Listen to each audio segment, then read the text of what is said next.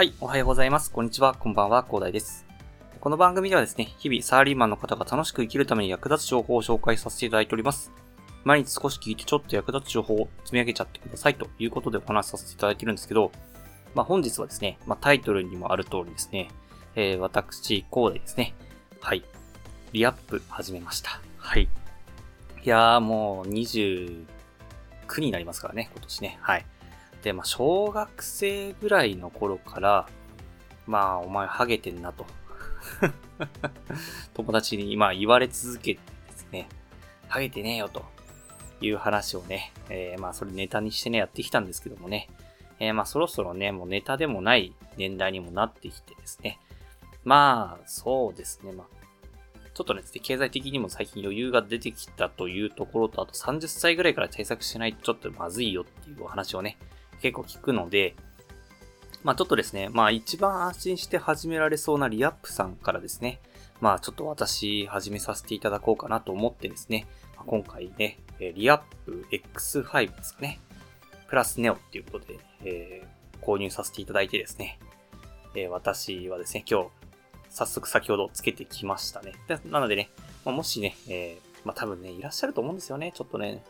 大声では言えないけど、まあ、ちょっと育毛剤興味あるという方ですね。えー、まあ私のようにね、こんな配信しなくてもいいと思うんですけど、まあ、とりあえずですね、まあそういう形でね、育毛剤ということでね、まあ使ってみた感想ということでね、まあ参考になればなと思いまして、私の方からお話しさせていただきたいと思います。はい。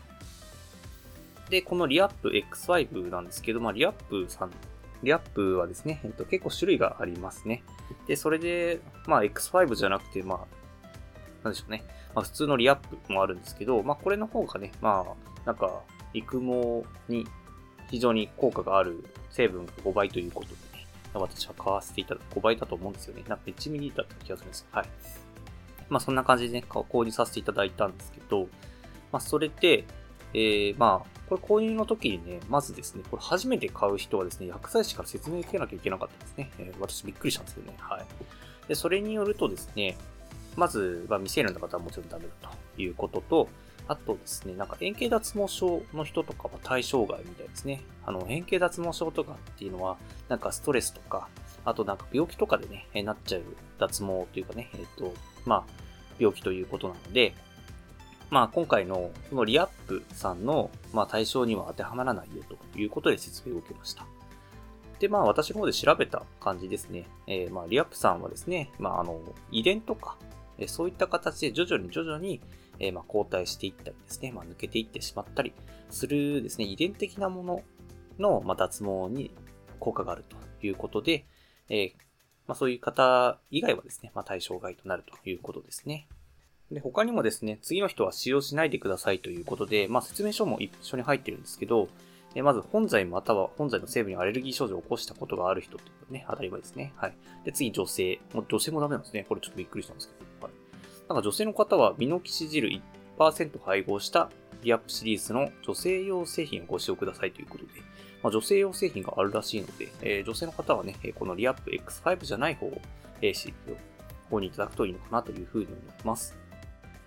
未成年者ですね、先ほど言った、えー、未成年者ダメということですね。えーまあ、私、小学生から悩んじゃうからね、買えないのかっていうね。まあ、小学生がね、まあこれ7500円くらいするんですよね。さすがに買わねえか。まあいや、えー、そんな感じでね、まあ未成年はダメだということですね。で、先ほど言ったですね、壮年性脱毛症以外の脱毛症、まあさっき言った円形脱毛症以外の人ですね。まあ、えー、まあ今回はですね、円形脱脱毛症ということで、先ほど言ったですね、まああの円形脱毛症だったりとか、なんか甲状腺疾患による脱毛とかですね。まあ結構ね、いろんな脱毛があると思うんですけど、まあ、壮年性脱毛症以外、まあ、遺伝とかね、そういう形で徐々に交代するもの以外はですね、対象外ということみたいですね。とあとですね、脱毛が急激であったり、あと髪がね、判定上に抜けていってしまっている人はですね、そういった方は先ほどの遺伝とかのね、あの、壮年性脱毛症以外の脱毛症である可能性が高いということなので、まあ使用しないでくださいということでしたね。はい。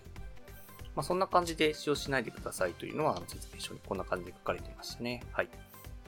で、そんな感じで、えっ、ー、と、まあ、それで私はですね、実際にそれ使ってみました。特にね、えー、なんか当てはまるものでもないし、で、私、小学生ぐらいからね、多分遺伝なんだろうなというふうに思ってるんで、それで使ってみた感想を早速話させていただきたいと思うんですけど、すごく簡単だったんですよね、結論的には。